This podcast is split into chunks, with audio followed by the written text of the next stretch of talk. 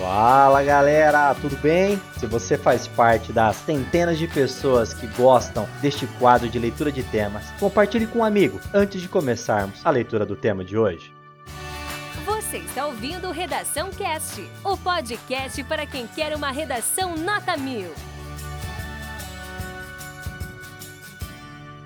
Proposta de redação. A partir da leitura dos textos motivadores seguintes e com base nos conhecimentos construídos ao longo de sua formação, redija texto dissertativo argumentativo em norma padrão da língua portuguesa sobre o tema. Os desafios para a inclusão das crianças portadoras do espectro autista dentro do cenário escolar. Apresente proposta de intervenção que respeite os direitos humanos. Selecione, organize e relacione de forma coerente e coesa argumentos e fatos para a defesa de seu ponto de vista. Texto 1. Primeiramente, é importante saber que o transtorno do espectro autista, TEA, apresenta espectros diferentes de autismo. Em outras palavras, isso mostra o quanto uma análise aprofundada se faz necessária, sobretudo na identificação do tipo diagnosticado na criança. Contudo, podemos elencar as características que costumam aparecer nos alunos com autismo frequentemente. São elas: dificuldades na comunicação, dificuldades para interagir socialmente, manifestação de comportamentos repetitivos, falhas na comunicação visual, comorbidades, distúrbios, transtornos e outras condições associadas e fixação em determinado objeto ou assunto. Antes de tudo, conhecer a situação da criança ou jovem é determinante. Com efeito, podemos exemplificar como é o comportamento desses alunos no contexto pedagógico. Dentro da sala de aula, o pequeno pode encontrar dificuldades para realizar atividades em grupo, em função das barreiras para a interação com os colegas. Além disso, a criança pode ter dificuldades para entender determinados sinais sociais, como gestos e expressões faciais de seu interlocutor. O aluno mostra dificuldade para iniciar ou se manter em uma conversa. A criança pode demonstrar irritação diante de algum estímulo sensorial, hipersensibilidade ou hipossensibilidade. O pequeno pode ter dificuldades psicomotoras. Texto 2. Lei Berenice Piana, Lei Federal número 2764. A Lei Berenice Piana é uma das principais legislações que instituem os direitos dos autistas e suas famílias em diversas esferas sociais. Foi por meio dela que as pessoas no espectro passaram a ser consideradas PCDs para todos os efeitos legais, e também na criação da Política Nacional de Proteção dos Direitos da Pessoa com Transtorno do Espectro Autista. Entre os principais pontos sobre autista na educação temos incentivo à formação e capacitação de profissionais especializados no atendimento a pessoas com TEA, pais e responsáveis, acesso à educação e ao ensino profissionalizante, e em casos comprovados, pessoas com TEA nas classes comuns de ensino regular têm direito a acompanhante especializado. Lei Brasileira de Inclusão da Pessoa com Deficiência, Lei Federal número 13146, também conhecida como LBI ou Estatuto da Pessoa com Deficiência, essa lei tem um conjunto de normas que asseguram e promovem os direitos das pessoas com deficiência em todo o território nacional. Em seu capítulo 4, ela trata especificamente dos direitos relacionados ao autista na educação, garantindo oferta de profissionais de apoio escolar, dever do Estado e outras esferas da sociedade em assegurar educação de qualidade às pessoas com deficiência e sistema educacional inclusivo em todos os níveis de aprendizado ao longo da vida. Lei Romeu Mion, Lei Federal número 13977. Por fim, a Lei Romeu Mion estabelece a emissão de uma carteira de identificação da pessoa com transtorno do espectro autista, CIP-TEA, ou seja, garante a todos aqueles com diagnóstico de autismo um documento que possa ser apresentado para informar a condição do indivíduo. A CIP-TEA é gratuita e pode ser solicitada em todos os estados ou municípios brasileiros. Texto 3. Uma escola foi condenada pela Justiça de Goiás a indenizar em 7 mil reais a mãe de uma criança que foi expulsa 15 dias após ser matriculada por ser autista, em Aparecida de Goiânia, na região metropolitana da capital. Segundo o juiz, relatos do diretor da escola e de uma professora no processo serviram como uma confissão de que, após a matrícula, eles teriam sido surpreendidos pela gravidade do quadro da criança, para o qual não tinham preparo técnico e decidiram pelo rompimento do vínculo escolar. A sentença sentença proferida é, sem dúvida alguma, um marco que reafirma que a discriminação e segregação de neurodivergentes não podem mais ser toleradas, especialmente no ambiente escolar, disse a advogada da mãe, Débora Andrade. No documento, o juiz explicou que a mãe narrou ter sido informada pela direção da escola de que a criança não poderia permanecer na escola por estar atrapalhando as aulas, não dormir no momento de descanso dos colegas e gritar a ponto de incomodar os vizinhos da escola. Inicialmente no processo, o juiz explica que a defesa da escola tentou justificar a expulsão da criança ao afirmar que o motivo seria pelo comportamento pouco colaborativo da filha, alegando que ela se atrasava frequentemente para buscar a filha, excedendo em muito o horário de encerramento das atividades. No entanto, o magistrado ressaltou que não houve nenhum elemento para provar essa narrativa no processo. Além disso, explicou que a escola não providenciou nenhum registro desses atrasos e nem enviou nenhuma advertência à mãe, seja por escrito, seja por meio digital, comunicando que a conduta poderia causar a rescisão do vínculo escolar. Texto 4. O texto 4 trata-se de uma imagem. Favor verificar a proposta em PDF para melhor compreensão.